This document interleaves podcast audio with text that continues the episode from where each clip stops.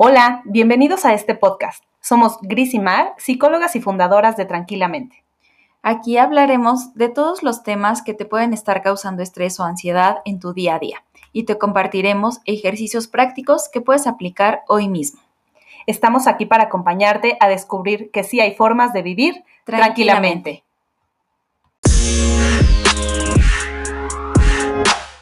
Hola, hola. Bienvenido a un episodio más del podcast de Tranquilamente. Hola, Gris. Hola, Mar, ¿cómo estás? Muy bien, estoy contenta por el tema que trabajaremos el día de hoy en este episodio. Eh, el, el, título del episodio es ¿Cómo dejar de sobrepensar? Tanto en mi experiencia personal como en las consultas, en las personas que acuden eh, a nosotros por temas de ansiedad, este hábito de sobrepensar es uno de los más complicados a, trabajar y que alimentan mucho la ansiedad. Entonces vamos a abordar este tema y vamos a darles algunas herramientas para saber cómo dejar de hacerlo. Ok, y fíjate que tienes razón ahorita que lo decías como un hábito. Creo que es una buena definición porque pensar es algo que hacemos todos, ¿no? Por definición, y ese es el trabajo de nuestro cerebro. Sin embargo, sobrepensar es justo repetir en nuestra mente un pensamiento una y otra y otra y otra vez. Y yo también puedo compartir en mi experiencia, tanto personal como profesional, que es uno de los principales malestares de las personas, ¿no? Entonces, bueno, ya comentaremos algunos ejercicios, pero es cierto, y algunos ejemplos, pero es muy cierto esto que sobrepensar se va volviendo un hábito, una forma de resolver, pensamos que estamos resolviendo nuestros, nuestros problemas cuando los pensamos y repensamos. Entonces, bueno, también a esto se le conoce como rumiación de pensamiento y algunas personas seguramente ya conocen como el origen de esta palabra rumiación, pero sí nos gustaría compartírtela. Rumiar eh, se le conoce a lo que hacen las vacas y otro tipo de animales con el alimento que lo mastican, seguramente has visto una vaca, ¿no? Cuando está comiendo, cómo mastica el alimento una y otra vez. Y es más, a veces se pasan el alimento, lo regresan y lo siguen masticando por muy asqueroso que pueda sonar esto, pero esa es la rumiación. Y entonces creo que también es una buena palabra que define a lo que hacemos cuando sobrepensamos. Es tener el pensamiento en nuestra mente muchísimas veces, masticarlo, pasarlo de un lado a otro. Y muchas veces creemos que nos estamos deshaciendo del pensamiento cuando realmente lo estamos regresando a nuestra mente y volviendo a pensar en ello. Entonces es prácticamente lo mismo. Por eso esto de sobrepensar lo conocemos como rumiación de pensamiento que si bien es algo que se lleva a cabo en nuestra mente, no solo se queda ahí. Eh, estar sobrepensando en algo nos genera mucho malestar, como bien dices, ¿no? Despierta angustia, miedo, enojo, tristeza. Entonces, no, no es solo el hecho de que nuestro cerebro esté trabajando a mil por hora, sino también cómo nos hace sentir eso. Y, esto nos pasa a todos, ¿no? Seguramente alguna ocasión te ha sucedido que tienes alguna discusión con alguien, alguna persona importante para ti, y ya pasó esa discusión y tú te quedas incluso por días pensando en eso, en todo lo que se dijeron, lo que tú dijiste, lo que podrías haber dicho, si utilizaste las palabras correctas, si le dijiste lo que querías decirle o eh, te desviaste de la conversación. Eh, muchos escenarios, ¿no? También a partir de esa escena, de repasarla y repasarla tantas veces en la mente. A mí me pasa eso, bueno, pero también me pasa al revés, es decir, yo pienso muchísimo las cosas antes de que sucedan, ¿no? Y entonces pienso como en todos los escenarios, en qué le voy a decir y qué me va a contestar, y muchas veces realmente ni pasa, ¿no? Pero yo sí lo pienso muchísimas veces. Y esto creo que también sucede cuando tenemos que tomar una decisión, independientemente de lo que se trate, personal, de trabajo, de familia, incluso a veces de las vacaciones, ¿no? Le das miles de vueltas, buscas pros y contras, pides consejos, pero no te decides. Entonces eso también es estar sobrepensando las cosas. Y no es algo que solo suceda como con pensamientos que podríamos llamarle negativos. Incluso también puede suceder con situaciones agradables Em, hablábamos justo en la planeación del podcast de este ejemplo de cuando estás en la fase de enamoramiento y pasas mucho tiempo pensando y volviendo a traer a tu mente cómo fue esa primera cita y lo bien que se la pasaron. Y pues todo eso te lleva a que estés más en el pasado, en lo que ya sucedió y te distraes de realmente estar en el momento presente. Sí, yo creo que a todos nos pasa y también de entrada me gustaría decir que no está mal, o sea, que te vayas por un lado o por otro.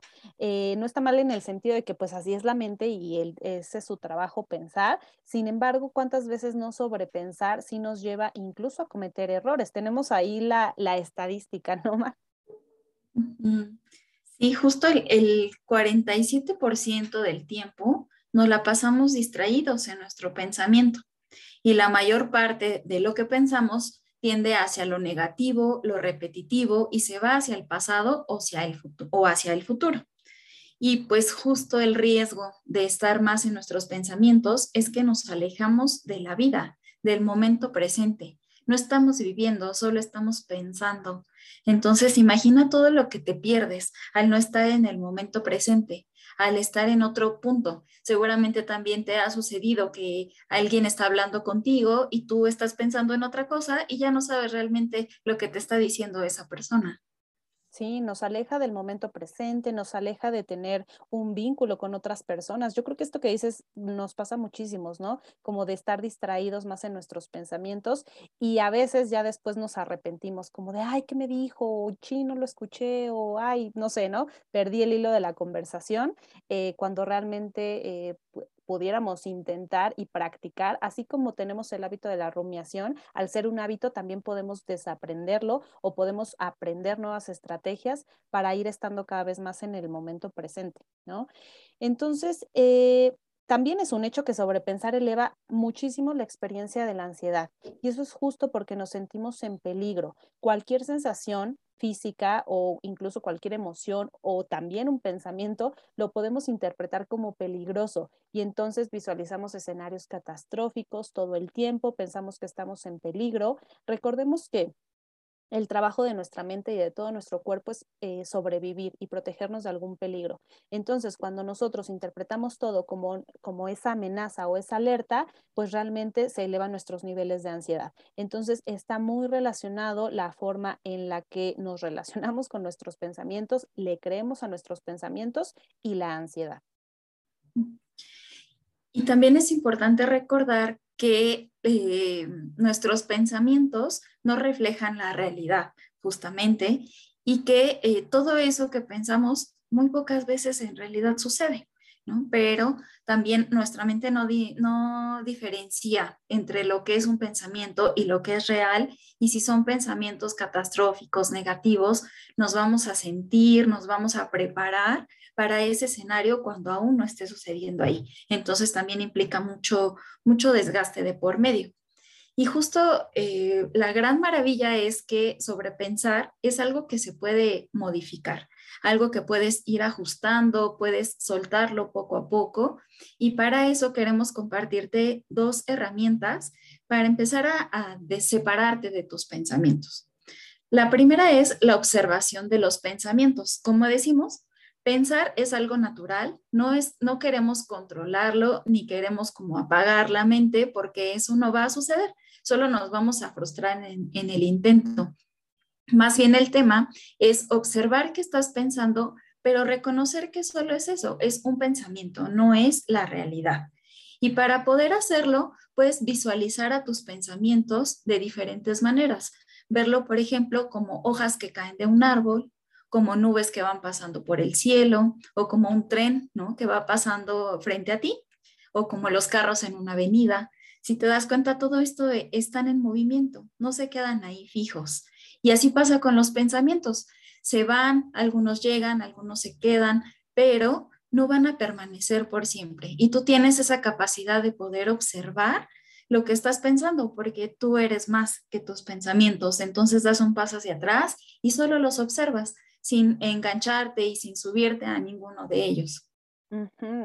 Otra forma también de eh, poder separarnos de los pensamientos es agregar la frase estoy pensando que. Y esto puedes decirlo o puedes decirlo en tu mente, o sea, puedes decirlo en voz alta o en tu mente. Por ejemplo, em, no sé, si yo pienso que hoy es un mal día, ¿no? Por ponerte un ejemplo, que hoy me va a ir muy mal, que hoy este, eh, todo me está saliendo mal. Entonces, si yo le agrego el estoy pensando que, le pongo antes, estoy pensando que hoy todo me va a salir mal. No es una declaración de que así va a ser, sino simplemente me estoy dando cuenta que estoy teniendo este tipo de pensamientos. El agregarle esta frase nos ayuda a desidentificarnos, a separarnos del pensamiento, darnos cuenta que justo es un pensamiento y que no necesariamente coincide con la realidad.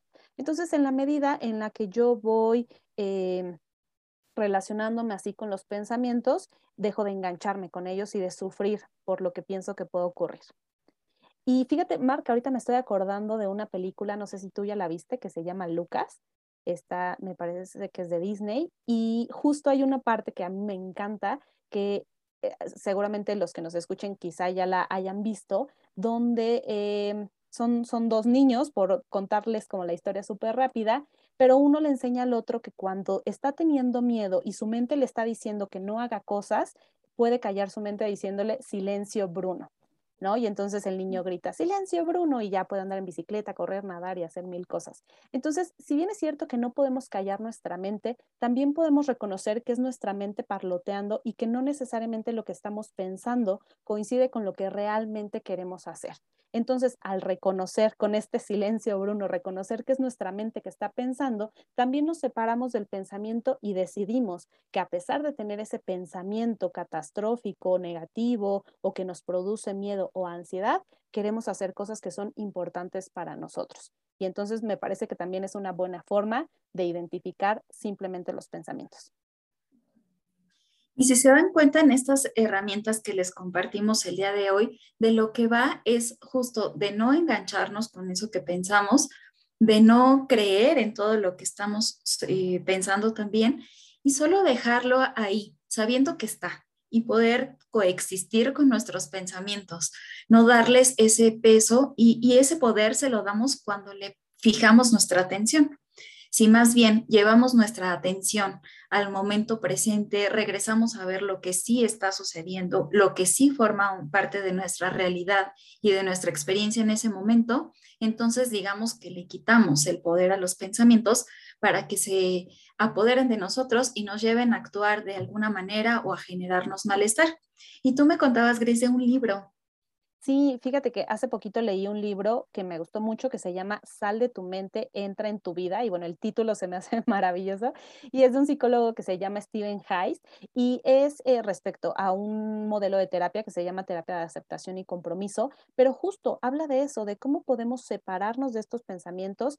Mm, tiene muchísimas estrategias para... Eh, desligarnos de los pensamientos para reconocer los pensamientos como tal y entonces nos ayudan a vivir una vida más valiosa. Entonces, bueno, les dejaremos los datos del libro también en las notas del episodio por si quieren revisarlo. Y sin duda, la práctica de mindfulness, que es poner la atención al momento presente sin juzgar lo que sucede, es una herramienta de bolsillo, ¿no? En estos casos de sobrepensar. En nuestra página web puedes encontrar algunos audios en donde son ejercicios guiados, justo para regresar a tu presente. Los puedes encontrar en la página tranquilamente.net, diagonal meditaciones. Y bueno, pues justo Sí, así es. Ahí puedes encontrar eh, varias, eh, varios ejercicios, varios audios que duran aproximadamente 10 minutos y creo que sí son una buena forma de empezar a eh, separarnos de estos pensamientos, sin, si bien como hemos dicho a lo largo de este episodio, no dejar de pensar, pero sí aprender a relacionarnos de una manera diferente con aquello que estamos pensando.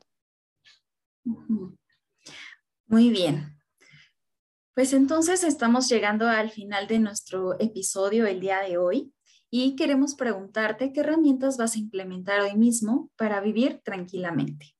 Muchas gracias por acompañarnos en este episodio y recuerda que nos puedes encontrar en redes sociales como arroba tranquilamente.pyb, en nuestra página de internet que es tranquilamente.net. Y bueno, si te gustó este episodio, por favor, ayúdanos a compartirlo para llegar a más personas. Nos vemos el próximo viernes con un episodio más. Bye.